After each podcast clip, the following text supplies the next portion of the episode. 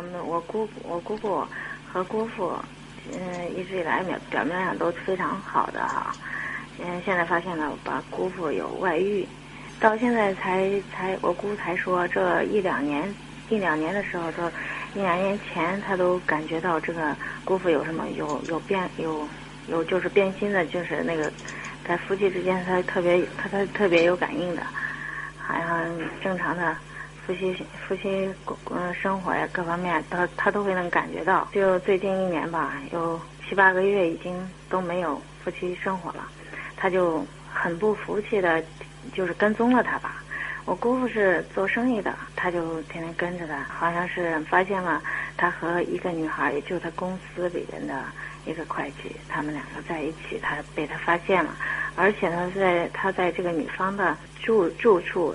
就是租的房子，呃，那那附近打听到了一，他们一直以夫妻的名义在一起，嗯，好好像很有名了。他在那一片，好像这个小小女孩有二十三岁吧。我姑父今年反正比他大二十四岁。这小女孩找个大老头怎么着，人家传到我姑姑耳朵里，姑姑现在很受不了。在就在同时呢，他做生意，我姑姑一直非常支持他。在我们家欠了，就是就是给他借了很多钱，他借我了五万块钱。那，你姑的事儿呢？啊，呃，就让你姑解决。现在我不知道怎么我知道啊，你姑要解决不了呢，我说让你姑呢跟你爸爸商量商量。啊，你说这个你作为一个呢这个小辈儿是吧？嗯。你说你要是给去给你姑父上课嘛？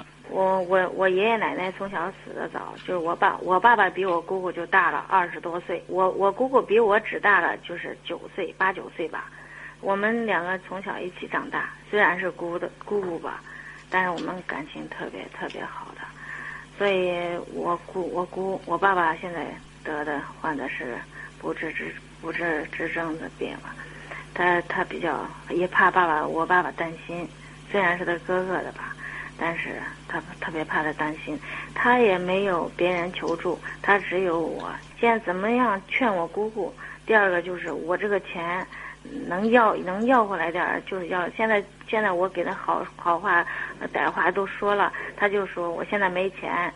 哎，就把我的脖子给弄，搬个家我也没钱。现在就是给我。我跟您说是这样啊，你现在要钱呢，有点雪上加霜。现在不敢要。他本身也就无心经营，生意也不会好到哪儿去。对。怎么办呢？我倒觉得呢，先让你姑去做点工作，让他赶紧跟那个把自己跟跟跟自己现在那个第三者赶紧赶紧分开，分开完了回心转意，好好的搞经营，把这日子呢搞上去，然后呢再说下边还钱的事儿。要不然的话，我估计这将来，说不定你姑还得承担一部分呢。因为共同经营啊，是夫妻共同债务啊。你你你不能说光说借给你姑父的，是不是？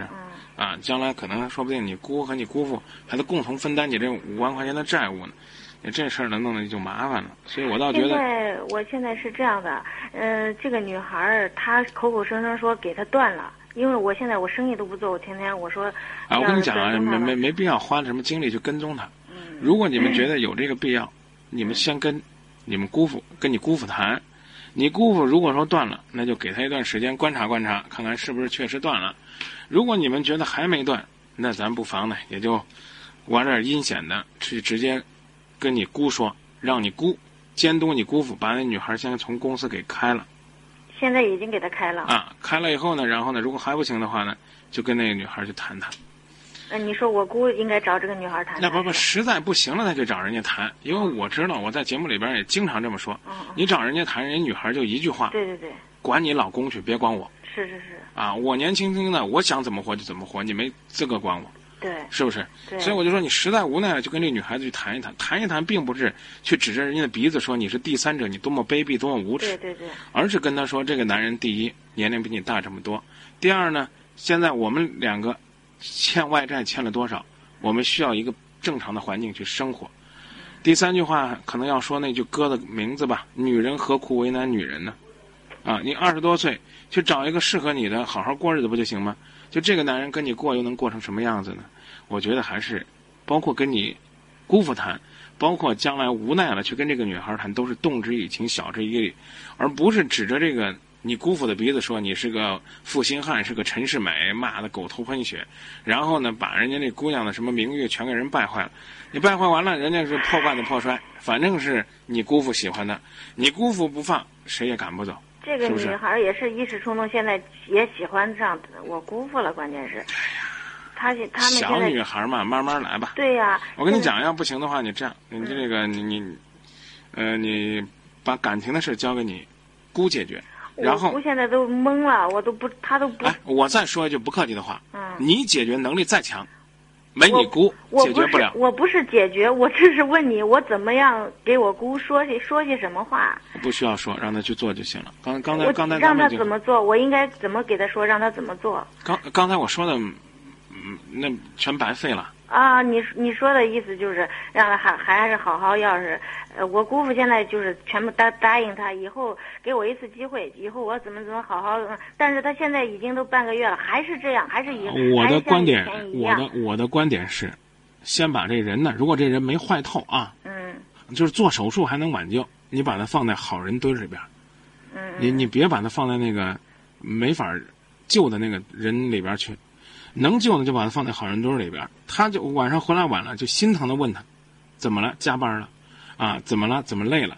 就这样关心他，肉麻，关心到肉麻为止。如果因为你你你骂他没办法，解决不了问题。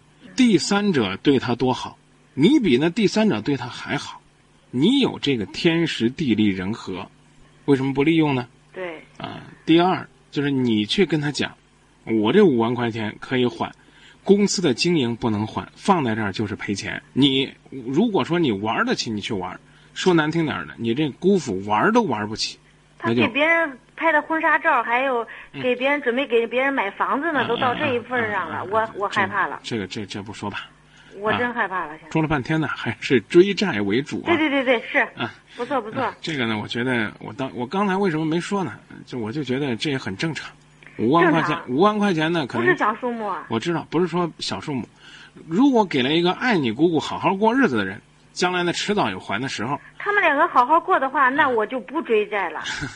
如果说给了他呢，似乎你心里边老觉得这五万块钱呢也没给你姑姑，也没给你姑父我害怕他俩离婚了呀。啊，是给那个女人了。你不觉得那钱都被他花了去了对对，是这样的。啊？所以我就说债的事儿先缓一缓，我你说我现在要我我现在这样子是不是可过分了？不是过分，是不是要？我觉得是实际情况是你追的越紧，你追的越紧呢，这你你姑父呢是越没心还钱那你说我现在呃给我姑姑父是不是应该应该给他啊，给他帮好好说？帮你姑父做公司，把他的公司做起来，把你的生意维持好，然后呢有钱呢让他交到家里边来，让他感觉到这个家庭没有放弃他。